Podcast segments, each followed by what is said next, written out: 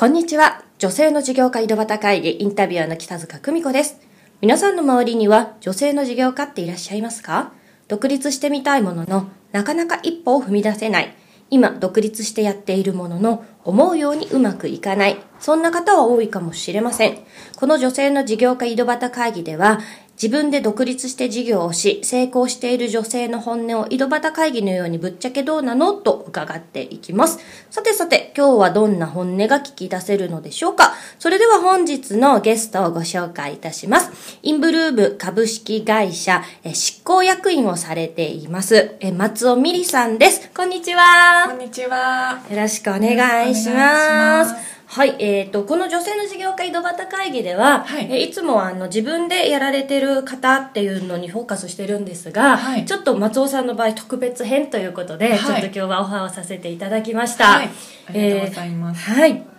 松尾さん、あの、もともと今の会社、派遣の社員さんからスタートということそうですね。ねはい。で今は執行役員までされてるとはいいうことで、はいこう働く女性の憧れなんじゃないかなとね 思ってちょっとお話聞きたいなと思って、今日声かけさせていただきました。は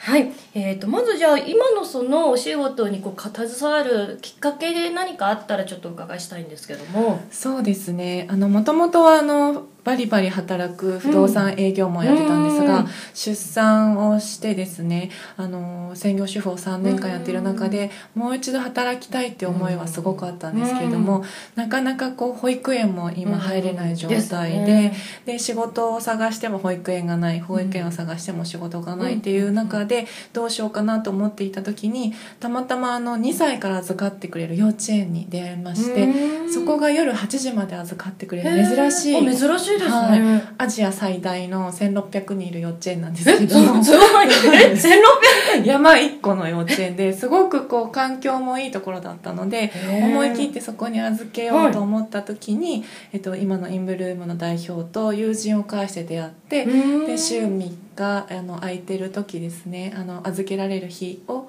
あのお仕事をさせてもらって。やっぱりきっかけは一番初めはもともと不動産の経験を生かした不動産関係のお仕事を週3日やっていました、なるほど、はい。ねなんか不動産の分野ではなんか営業成績日本一取られたという噂も、はちょっとちらほら。はいね営業はお得意ということそうですね、はい、営業は大好きで。あ大好き。人と話すことがすごく大好きです、あね、羨ましいです。私は大嫌いですね。そう見えないいですけどやね苦手なんで羨ましいです。だからそうんすごいなって思いますよね、でそこからその、まあ、派遣でね週3日ぐらいの仕事をスタートってされるママさん多いかなと思うんですが、はい。そこからじゃあ社員さんになって、はい執行役員までということでという。それは何かこう、まあ、もともと日本一されてた方なんでちょちょいのちょいだったかもしれないですけどはい。なんかこうご自身なりに、まあ、そこまで頑張ってやってこれた秘訣とか、はい。なんかがあればちょっと伺いたいんですけども。そうですね。やっぱりあの人に恵まれたっていうこととやはり環境に恵まれているということで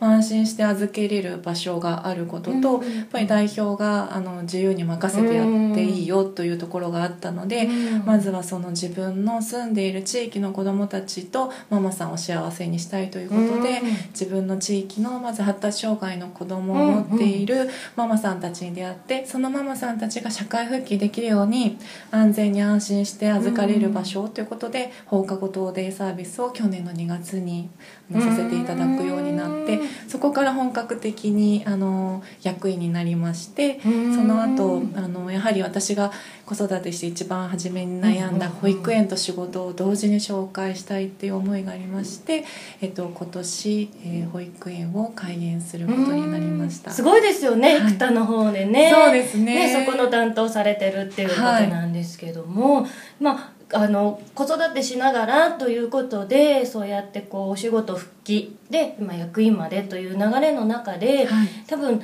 大変だったなとか辛かったなっていう部分もゼロではもちろんないと思うんですけど、はいもしあればそのあたりをお伺いしたいんですが。うーん楽しいことばかりだったのでうん。あまり辛いという印象はないんですね。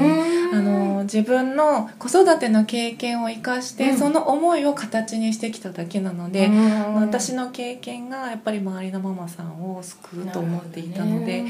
辛いことっていうのは特にあまりなかったです。すごい羨ましい。私ね僕も日々辛いことだらけでねなんか嫌だなっていつも思うんですけど、はい。逆にそのままあのなんだろう松尾さんの前向きさとか、はい。楽しんでやれるところが強さなのかななんてはい。思います、じゃあ逆にその楽しいことだらけだと思うんですけども、はい。ぜひもう本当になんかこうお仕事復帰して本当これ楽しいよかったっていうのがもし一つナンバーワンがあればお伺いしたいんですけど。そうですね。えっ、とやっぱり私が社会復帰をして、私の住んでるマンションのママがあの働きたいっていうきっかけが全然なかったことで,、うん。で私に出会ったことでその通満員電車に乗るだけでも嬉しくて涙が出たと。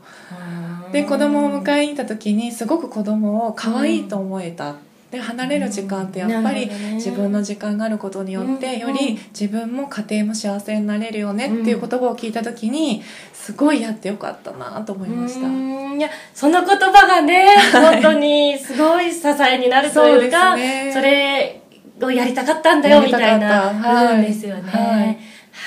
ありがとうございます、それでは最後に一つお伺いしたいんですけどもこの女性の事業家井戸端会議はあのいろんな女性の方に聞いていただいてるんですね、はい例えば今何かしら迷ってて一歩なかなか踏み出せないとか、もちろんママたちでもなんかこう自分でやっていきたいなとかこう社会復帰したいけど勇気がないなみたいなね、はいたくさんいらっしゃると思うんですけども、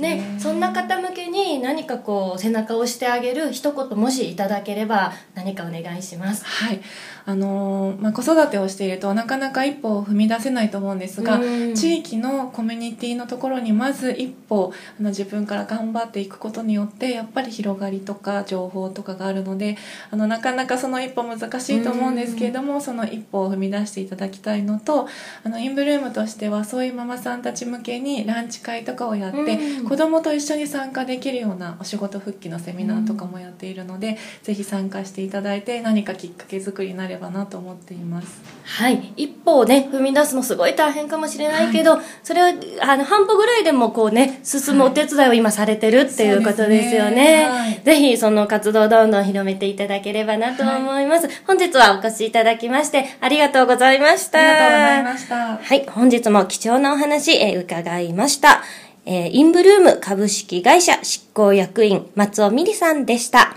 えー本日の女性の実況会井戸端会議お聞きいただきましてありがとうございます。インタビュアーの北塚久美子でした。